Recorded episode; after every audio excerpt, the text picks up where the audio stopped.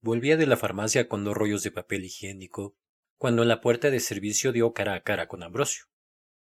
No te pongas tan seria, dijo él. No he venido a verte a ti. Y ella, ¿por qué?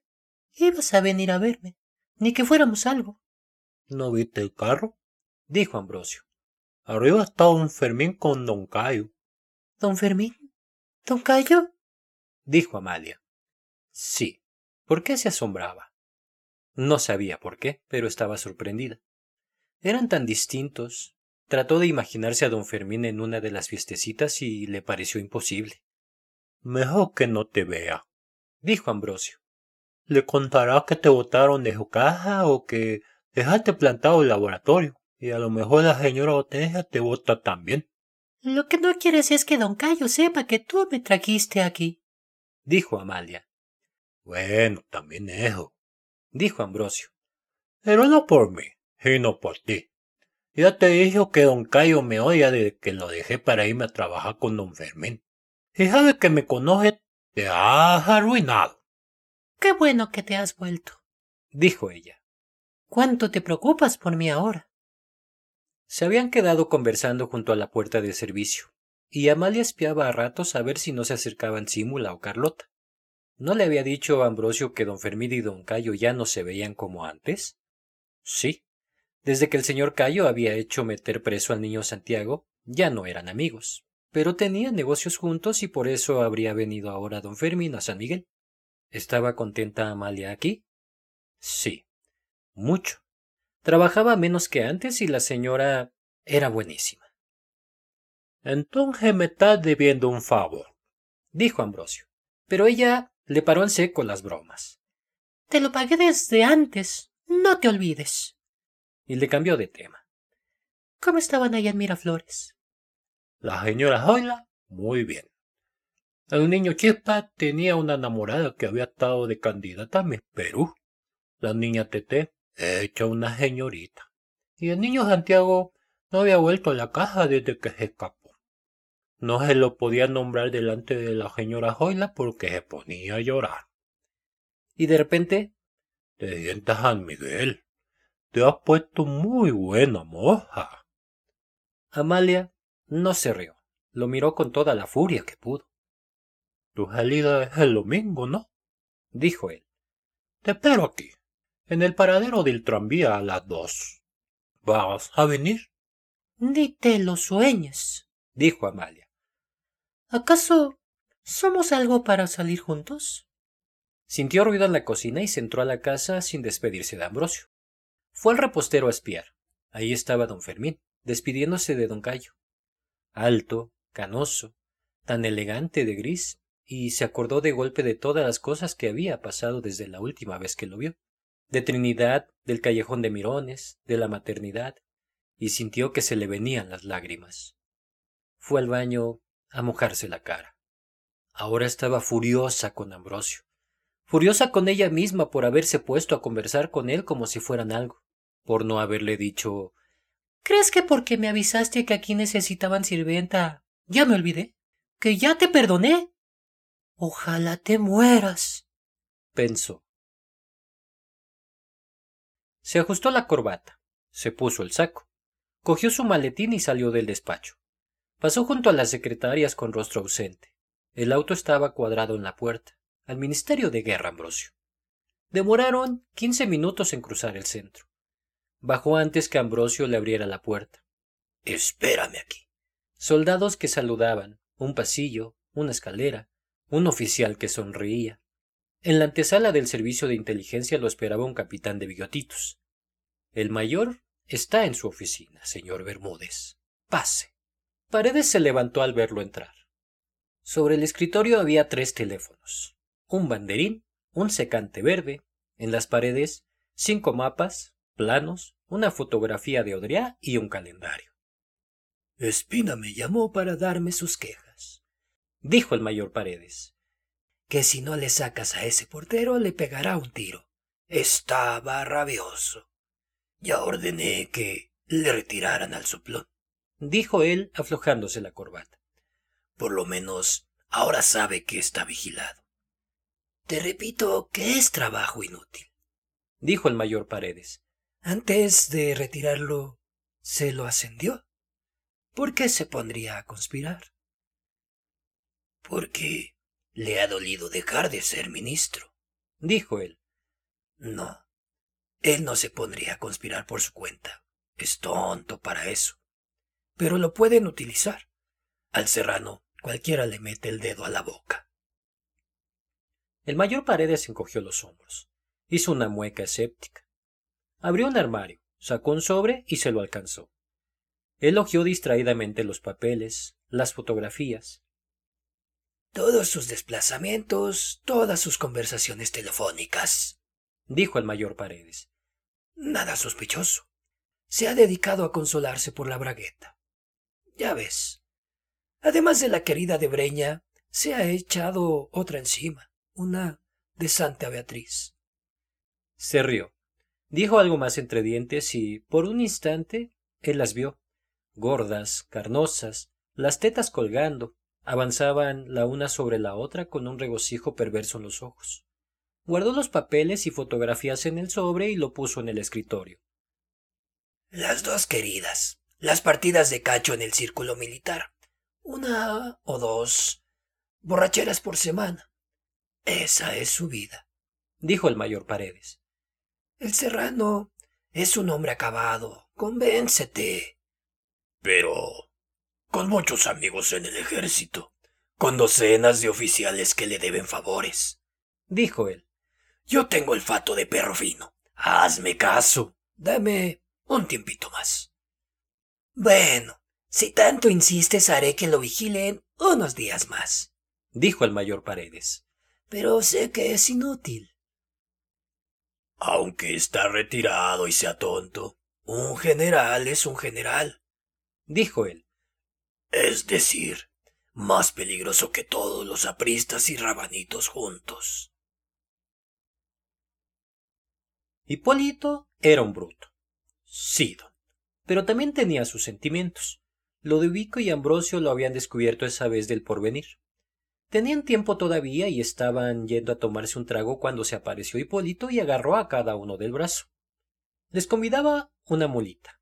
Habían ido a la chingana de la avenida Bolivia.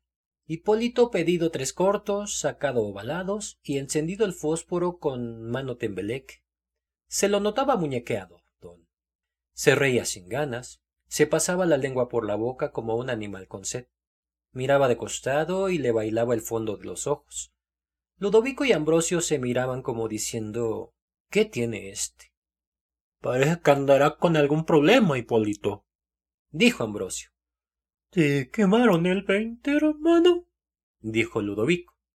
Hizo que no con la cabeza. Vació su copa.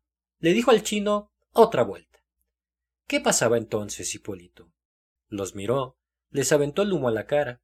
Por fin se había animado a soltar la piedra, don le fregaba este merengue del porvenir.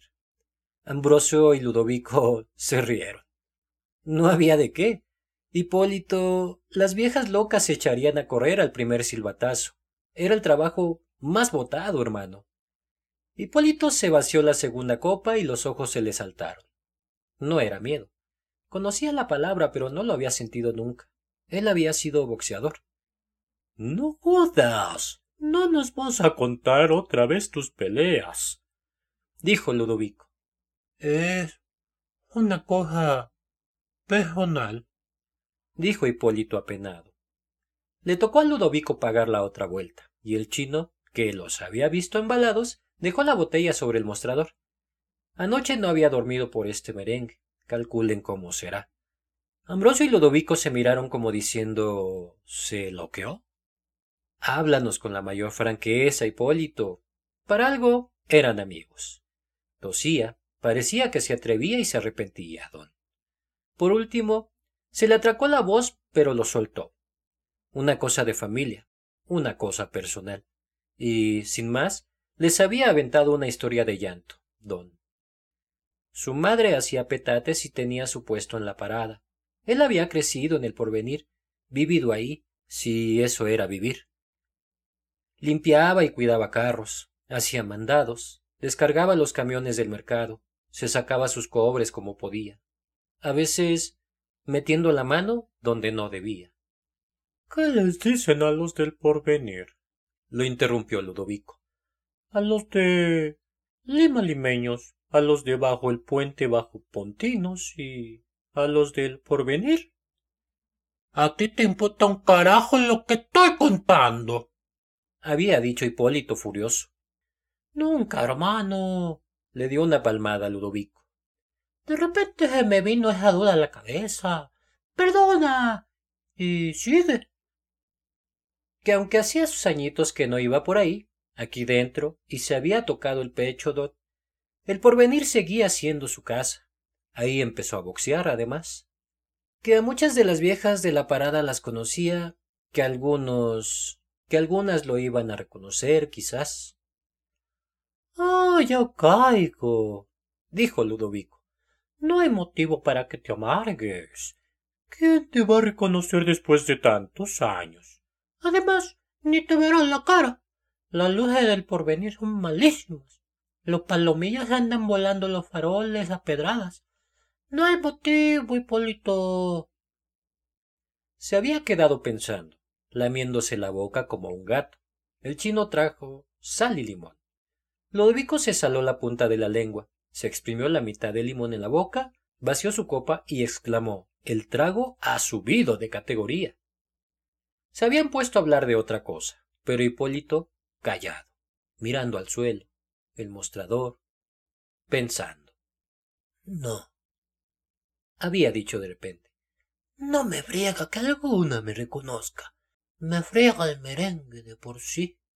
¿Pero por qué, hombre? dijo Ludovico. ¿No es mejor espantar viejas que estudiantes, por ejemplo?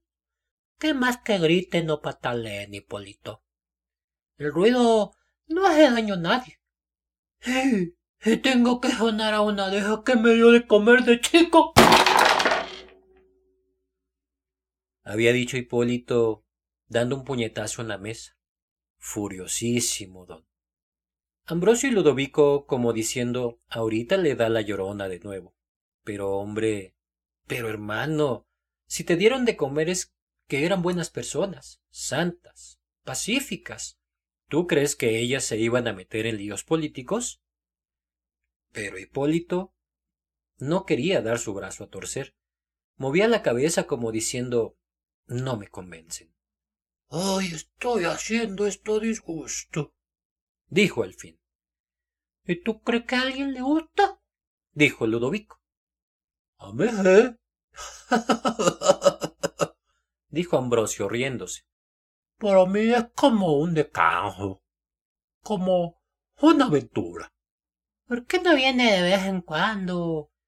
dijo Ludovico. Te pasa la vida bien, te pasas la gran vida de chofer, de jefazo y eso lo tomas a juego. Espérate que te partan el cráneo de una pedrada como a mí una vez. Ahí nos dirás si te sigue gustando. Había dicho Hipólito. Felizmente que él nunca le había pasado nada, don. ¿Cómo se había atrevido? Sus días de permiso, cuando no iba a visitar a su tía de Limoncillo o a la señora Rosario Mirones, salía con Anduvia y María, dos empleadas de la vecindad. ¿Porque le había ayudado a conseguir ese trabajo se creyó que te olvidaste? Iban a pasear, al cine. Un domingo habían ido al Coliseo a ver los bailes folclóricos. ¿Por qué conversaste con él? ¿Ya lo perdonaste? Algunas veces salía con Carlota, pero no muy seguido porque Simula quería que Amalia la trajera antes del anochecer. Hubieras debido traerlo mal, bruta. Al salir, Simula las volvía locas con sus recomendaciones, y al volver con sus preguntas. ¿Qué plantón se iría a dar el domingo? Venirse desde Miraflores hasta aquí de Val. ¿Cómo te requintaría? Pobre Carlota. Simula no la dejaba asomar la nariz a la calle. Paraba asustándola con los hombres. Toda la semana estuvo pensando se va a quedar esperándote. A veces le daba una cólera que se ponía a temblar, a veces risa. Pero a lo mejor no vendría. Ella le había dicho ni te lo sueñes y diría ¿para qué voy? El sábado planchó el vestido brillante que le había regalado la señora Hortensia. ¿Dónde vas mañana? le preguntó Carlota. ¿Dónde su tía? Se miraba en el espejo y se insultaba. Ya estás pensando en ir, bruta. No, no iría. Ese domingo estrenó los zapatos de taco que se había comprado recién y la pulserita que se sacó en una tómbola. Antes de salir, se pintó un poco los labios, recogió la mesa rapidito, casi no almorzó. Subió al cuarto de la señora a mirarse de cuerpo entero en el espejo. Se fue derechita hasta el Bertoloto. Lo cruzó y en la costanera sintió furia y cosquillas en el cuerpo.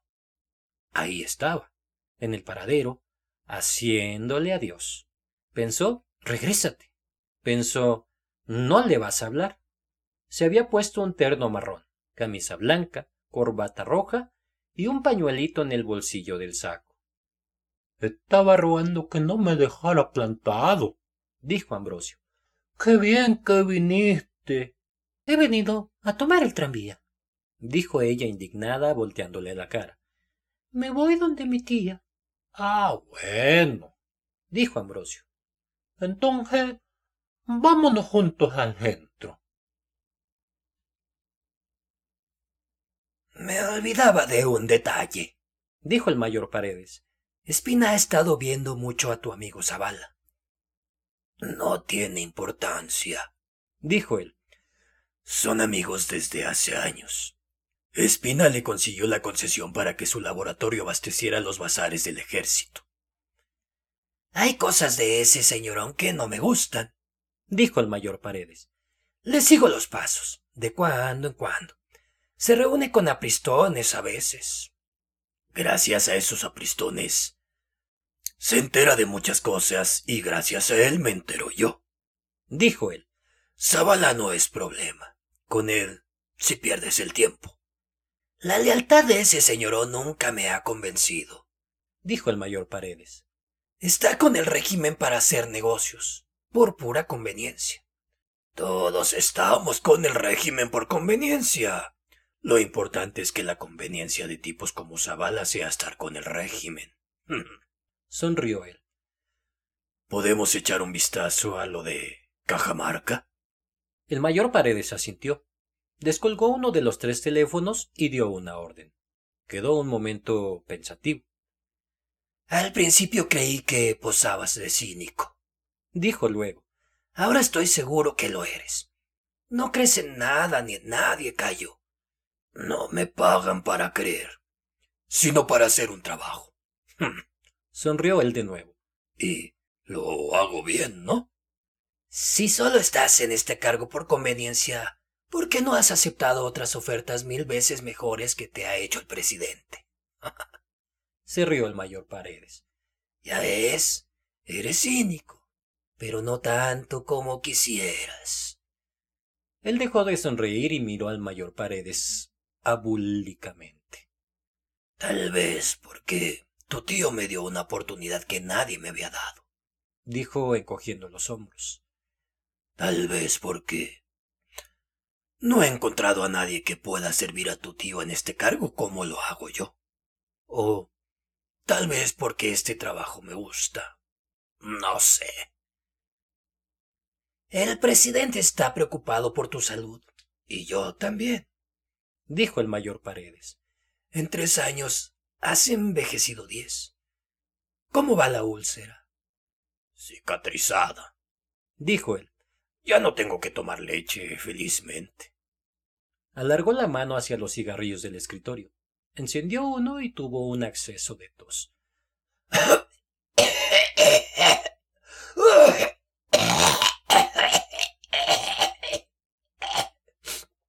¿Cuántos te fumas al día? dijo el mayor Paredes. Dos o tres cajetillas, dijo él. Pero negros, no esa porquería que fumas tú. No sé quién va a acabar contigo primero.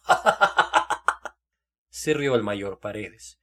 Si el tabaco, la úlcera, las anfetaminas, los apristas, o algún militar resentido como el serrano, o tu harén.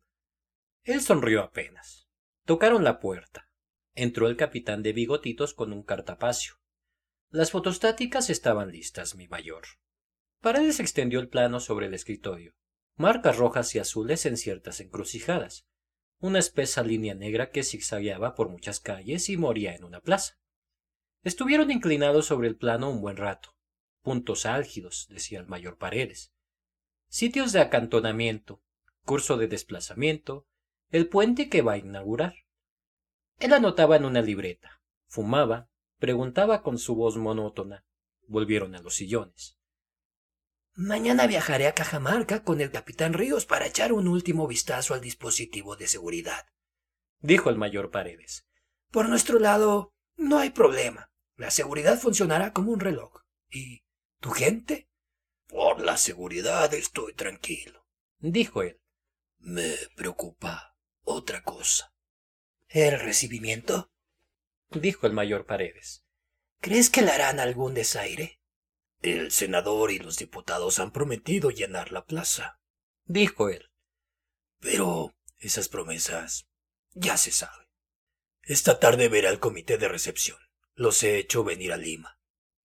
Estos serranos serían unos ingratos de mierda si no lo reciben con los brazos abiertos, dijo el mayor Paredes. Les está haciendo una carretera, un puente. ¿Quién se había acordado antes que Jacamarca existía? Cajamarca ha sido foco aprista, dijo él.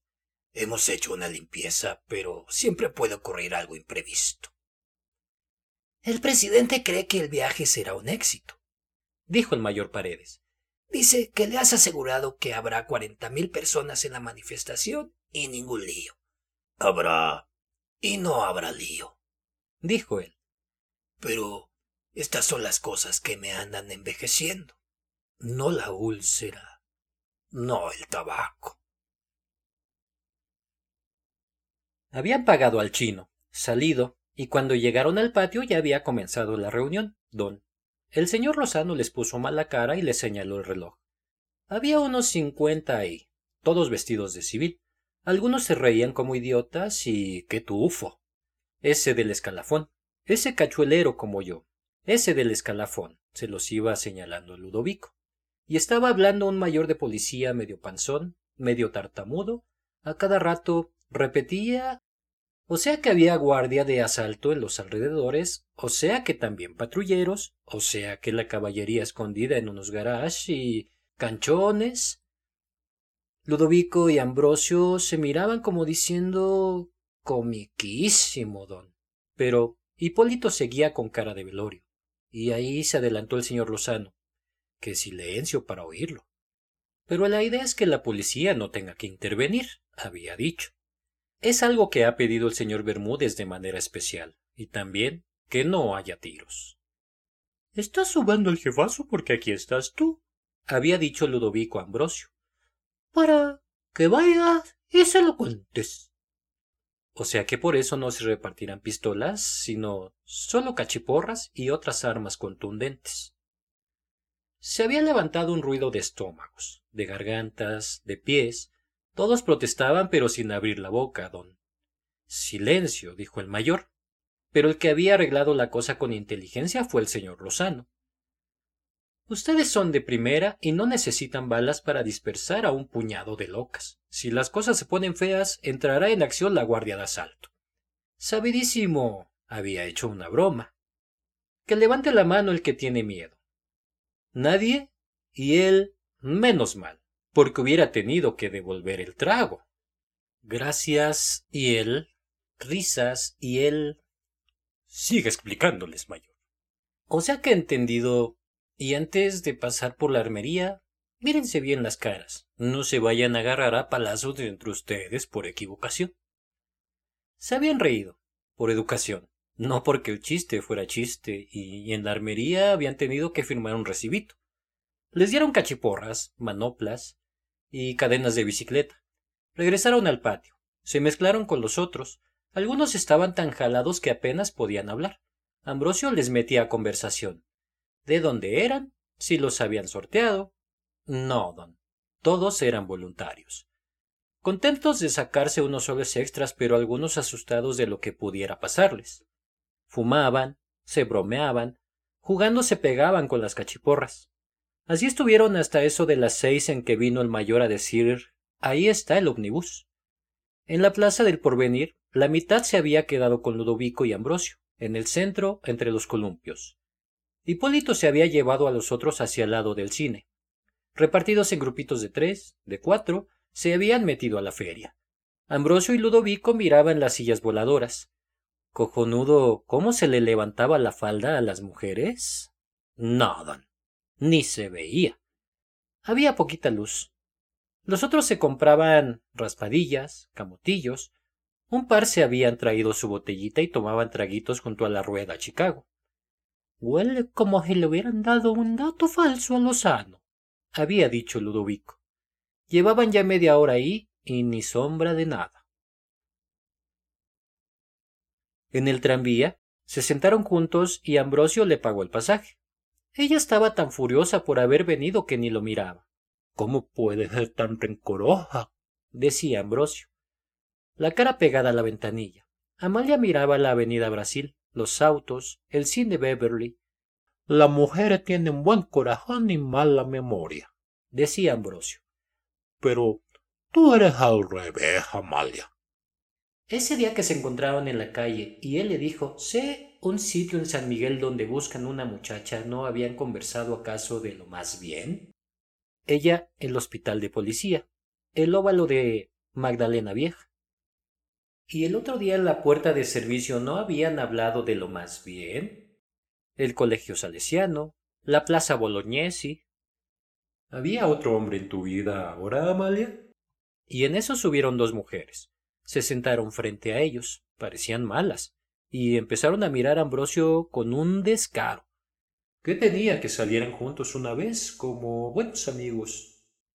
Pura risa con él, miraditas y coqueterías, y de pronto, sin darse cuenta, su boca dijo fuerte, mirando a las dos mujeres, no a él, Está bien. ¿Dónde vamos a ir? Ambrosio la miró asombrado. Se rascó la cabeza y se rió. ¡Qué mujer esta! Fueron al Rimac, porque Ambrosio tenía que ver a un amigo, lo encontraron en un restaurancito de la calle Chinclayo comiéndose un arroz con pollo. Te presento a mi novia, Ludovico, dijo Ambrosio. No le crea, dijo Amalia. Amigos, no más. Siéntense, dijo Ludovico. Tómense una cerveza conmigo. Ludovico y yo trabajamos juntos con don Cayo, Amalia, dijo Ambrosio. Yo le manejaba el auto y él lo cuidaba. Qué mala noche, ¿no, Ludovico? Solo había hombres en el restaurante, algunos con qué pintas, y Amalia se sentía incómoda. ¿Qué haces aquí? pensaba. ¿Por qué eres tan bruta? La espiaban de reojo, pero no le decían nada. Tendrían miedo a los dos hombrones que estaban con ella, porque Ludovico era tan alto y tan fuerte como Ambrosio. Solo que tan feo, la cara picada de viruela y los dientes partidos. Entre los dos se contaban cosas, se preguntaban por amigos y ella se aburría. Pero, de repente, Ludovico dio un golpecito en la mesa. Ya está. Se iban a ancho. Los haría entrar. Los hizo pasar, no por donde el público, sino por un callejón y los policías los saludaban a Ludovico como a un íntimo. Se sentaron en sombra, arriba, pero como había poca gente, en el segundo toro se bajaron hasta la cuarta fila. Toreaban tres, pero la estrella era Santa Cruz. Llamaba la atención ver a un negro en traje de luces. Le haces barra porque es tu hermano de raza, le bromeaba Ludovico Ambrosio, y él sin enojarse. Sí, y además porque es valiente. Era. Se hacía revolcar, se arrodillaba, citaba al toro de espaldas. Ella solo había visto corridas en el cine y cerraba los ojos. Chillaba cuando el toro derribaba a un peón. ¡Qué salvajes los picadores! decía. Pero en el último toro de Santa Cruz también sacó su pañuelito, como Ambrosio, y pidió oreja. Salió de hacho contenta. Por lo menos había visto algo nuevo. Era tan tonto desperdiciar la salida ayudando a la señora Rosario a tender ropa, oyendo a su tía quejarse de sus pensionistas o dando vueltas y vueltas con Anduvia y María sin saber dónde ir. Tomaron una chicha morada en la puerta de Hacho y Ludovico se despidió. Caminaron hasta el paseo de aguas. ¿Te gustaron los toros? dijo Ambrosio. Sí, dijo Amalia. Pero qué crueldad con los animales, ¿no? Te gustaron, volveremos, dijo Ambrosio. Iba a contestarle ni te lo sueñes, pero se arrepintió y cerró la boca y pensó bruta. Se le ocurrió que hacía más de tres años ya, casi cuatro, que no salía con Ambrosio, y de pronto se sintió apenada. ¿Qué quieres hacer ahora? dijo Ambrosio. ¿Ir donde tu tía, al limonjillo? ¿Qué habría hecho él todos estos años? Irás otro día, dijo Ambrosio. Vámonos al cine más bien. Fueron a uno del Rimac a ver una de piratas, y en la oscuridad ella sintió que se le llenaban los ojos de lágrimas. ¿Te estás acordando de cuando ibas al cine con Trinidad, bruta? De cuando vivías en Mirones y te pasabas los días, los meses sin hacer nada, sin hablar, casi sin pensar. No. Se estaba acordando de antes, de los domingos que se veían en Surquillo, y las noches que se juntaban a escondidas en el cuartito junto al garage y de lo que pasó. Sintió rabia otra vez. Si me toca, la rasguñaba, lo mataba. Pero Ambrosio no trató siquiera, y al salir le invitó a un lonche. Fueron andando hasta la plaza de armas, conversando de todo menos de antes. Solo cuando estaban esperando el tranvía él la cogió del brazo. Yo no soy lo que tú crees, Amalia. Ni tampoco eres lo que tú crees, dijo Queta. Tú eres lo que haces. Esa pobre Amalia me da compasión. Suéltame o grito, dijo Amalia, y Ambrosio la soltó. Y no estaban peleando, Amalia. Y solo te estoy pidiendo que te olvides de lo que pasó. Hacía tanto tiempo ya, Amalia. Llegó el tranvía. Viajaron mudos hasta San Miguel. Bajaron en el paradero del colegio de las canonesas y había oscurecido. Tú tuviste otro hombre, el textileje, dijo Ambrosio. Yo no he tenido ninguna mujer. Y un poco después, ya llegando a la esquina de la casa, con la voz resentida, Me has hecho sufrir mucho, Amalia. No le respondió. Se echó a correr. En la puerta de la casa se volvió a mirar. Se había quedado en la esquina, medio oculto entre la sombra de los arbolitos sin ramas. Entró a la casa luchando por no dejarse conmover, furiosa por sentirse conmovida. ¿Qué hay de esa logia de oficiales en el Cusco? dijo él. Ahora se presentan los ascensos al Congreso. Van a ascender al coronel Idiáquez. dijo el mayor Paredes. De general ya no puede seguir en el Cusco. Y sin él, la argollita se va a deshacer. No hacen nada todavía. Se reúnen, hablan. No basta con que salga de ahí, Diaqués, dijo él. Y el comandante y los capitancitos. No entiendo por qué no los han separado ya. El ministro de guerra aseguró que esta semana comenzarían los traslados. He hablado diez veces con él. Le he mostrado diez veces los informes, dijo el mayor Paredes. Como se trata de oficiales de prestigio, quiere ir con pies de plomo. Tiene que intervenir el presidente entonces, dijo él. Después del viaje a Cajamarca, lo primero romper esa argollita. ¿Están bien vigilados? Te imaginas, dijo el mayor Paredes. Sé hasta lo que comen. El día menos pensado les ponen un millón de soles sobre la mesa y tenemos revolución a la vista. Dijo él. Hay que desbandarlos a guarniciones bien alejadas cuanto antes. Y Diaques debe muchos favores al régimen, dijo el mayor Paredes. El presidente se está llevando a cada rato decepciones tremendas con la gente. Le va a doler cuando sepa que Idiáquez anda amotinando oficiales contra él. Le dolería más saber que se ha levantado, dijo él. Se puso de pie, sacó unos papeles de su maletín y se los entregó al mayor Paredes. Échales una ojeada, a ver si esta gente tiene fichas aquí. Paredes lo acompañó hasta la puerta. Lo retuvo del brazo cuando él iba a salir. ¿Y esa noticia de la Argentina esta mañana? ¿Cómo se te pasó? No se me pasó, dijo él. Los apristas apedreando una embajada peruana es una buena noticia. Le consulté al presidente y estuvo de acuerdo en que se publicara. Bueno, sí, dijo el mayor Paredes. Los oficiales que la leyeron aquí estaban indignados. Ya ves que pienso en todo, dijo él. Hasta mañana. Hasta mañana. Pero al poco rato se les había acercado Hipólito. La cara tristísima, don. Ahí estaban, con sus cartelones y todo.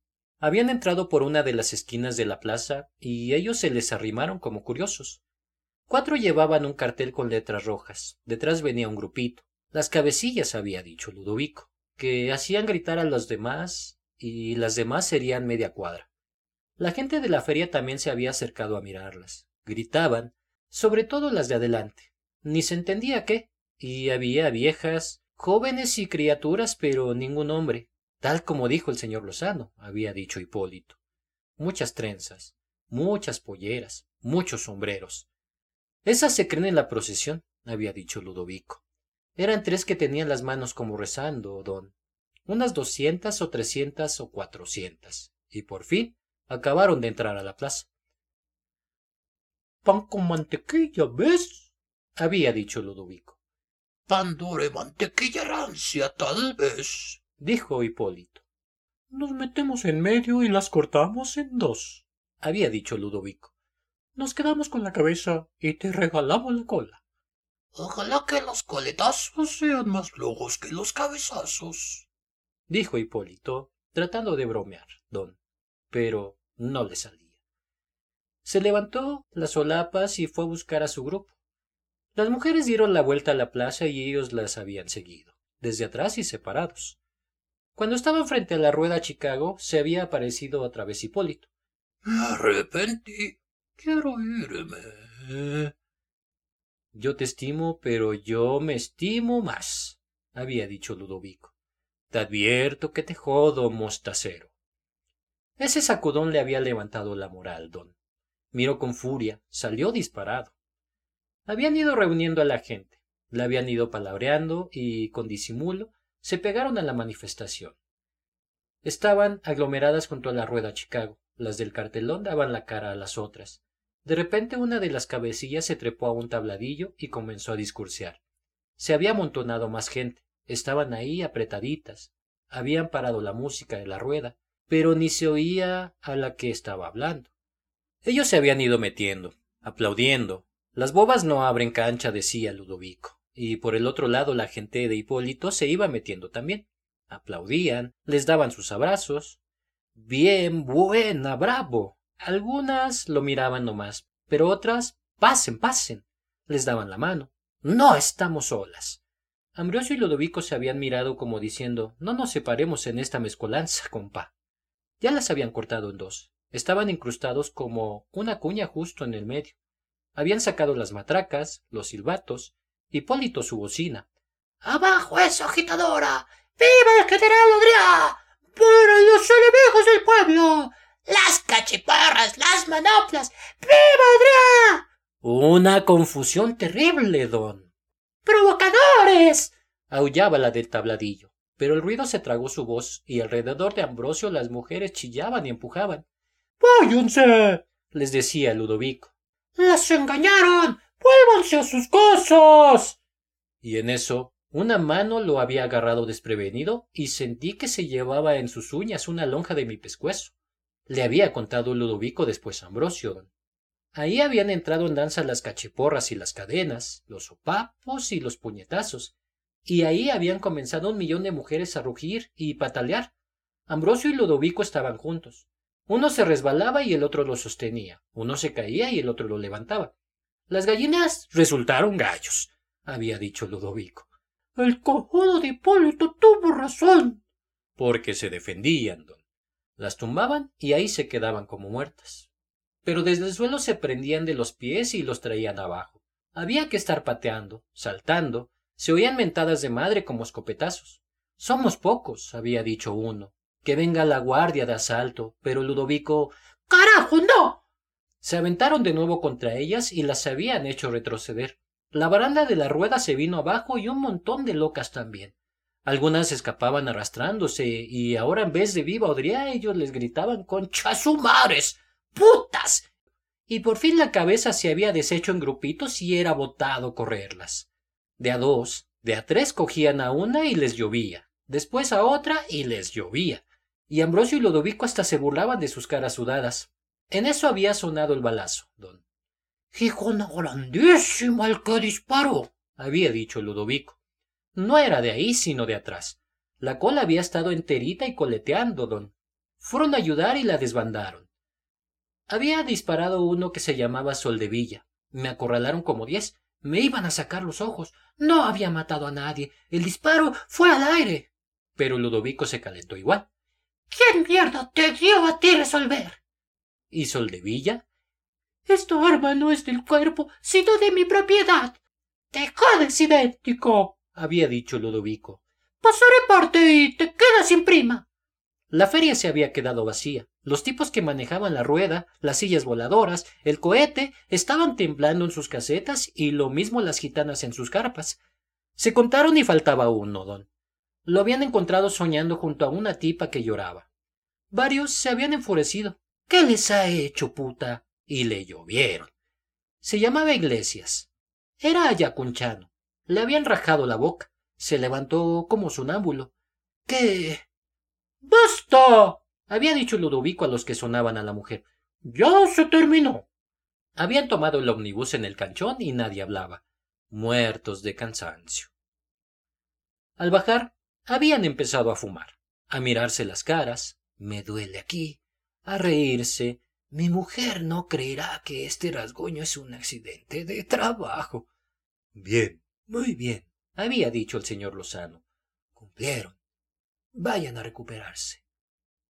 Esos eran los trabajitos más o menos. Don.